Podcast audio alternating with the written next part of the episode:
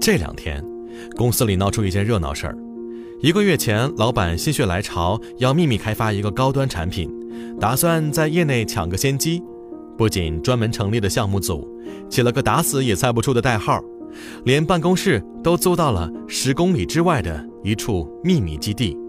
可没有想到，产品样图前两天刚做出来，就上了业内八卦网站的热搜。一鸣惊人是没戏了，只能比手快了。气得老板把全公司的大佬级人物都骂了一通，然后成立调查组，自己带队，说非要找出啊是谁泄的密。可这一找不要紧，活活逼出一场杀人游戏。A 说是 B 干的，B 说自己是无辜的，C 跑出来助攻，说其实是 A 干的。要多乱就有多乱。调查组逐一询问，越听越晕，看谁都觉得像贼。唯独到了某研发高级总监，大家异口同声：“他呀，怕死吧？”真假？我觉得他挺可疑的。去年，老板从国外挖来一个负责研发的副总裁，活活把这位高级总监给安在了中层，没上去，怀恨在心太正常了。可竟然没人怀疑他，甚至连问都懒得问，挺奇怪。后来我在公司打听一圈，终于明白为什么。大家对他的评价出奇的一致，这个人不贪心，公司最难的时候他减薪跟同事们分，公司缺人的时候他也不叫嚣加薪，连买东西找错钱他都大老远给人送回去。这样一个人，谁会相信他去卖消息？每次想起这件事儿啊，我都忍不住感叹：一个人得多好，才能让人相信他绝对不会作恶？在工作和生活当中，谁能可能遭遇众口铄金、击毁箫鼓？只有一样东西能在危机时刻保护你，就是长久以来的好人品。它就像一道护身符，平时悄无声息，关键时刻特别管用。经常有人说，今天的社会很冷漠，人走茶就凉，墙倒众人推。过去我还觉得是这么回事儿。可这两年，我越来越发现，作为一堵墙，如果每个人都想推你一把，可能也得自我检讨一下吧。之前我在外企工作时候，听说业内出了一个很牛的人物，头脑灵活，人长得也不错。据说小时候和爹妈在美国捡垃圾吃救济，读完大学奋斗几年，摇身变成了华尔街精英。他最风光的时候，项目做不完，同行都来抱大腿。他一个人带活了好几家小公司，那时候我们还觉得他是偶像，拼了命想往他的公司扎。可没有想到，我们还没有迈出门的时候，他先被踢出了圈子，因为吃回扣。那时候我坚定地认为，凭他的实力和人脉，站出来道个歉，肯定能摆平。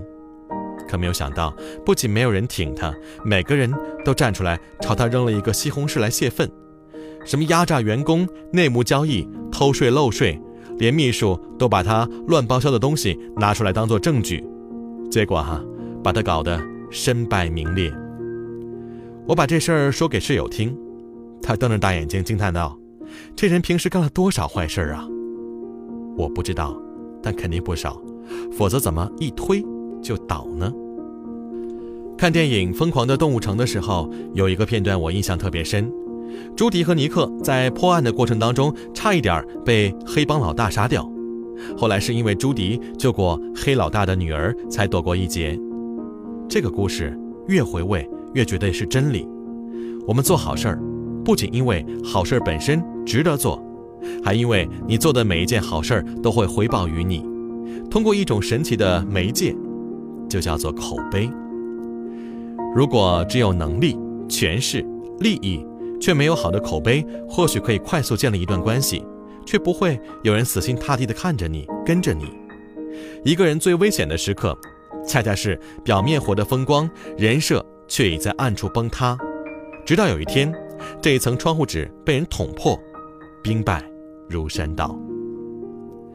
前几年，一个朋友被自己的闺蜜摆了一道，借她上位，找了一份好工作，又找了一个好男友。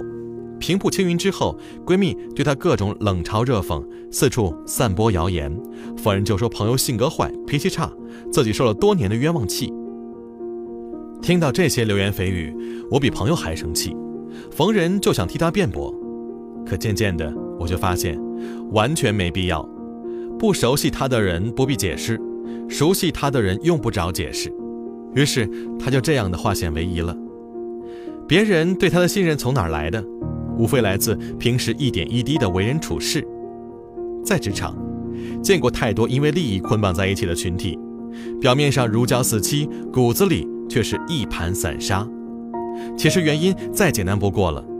和狼生活在一起，虽然有肉吃，但你不得防着点狼，免得自己被下锅吗？没有好人品，就没有信任；没有信任，就没有未来。这是最简单不过的道理了。谁不希望世界更美好一些呢？所以，回答那个人们热衷的问题吧：人变好到底有什么用？你没事的时候，他可能真没什么用。可当你遇到困难，最后能救你于水火的，往往就是这么一件事儿。你是不是一个好人？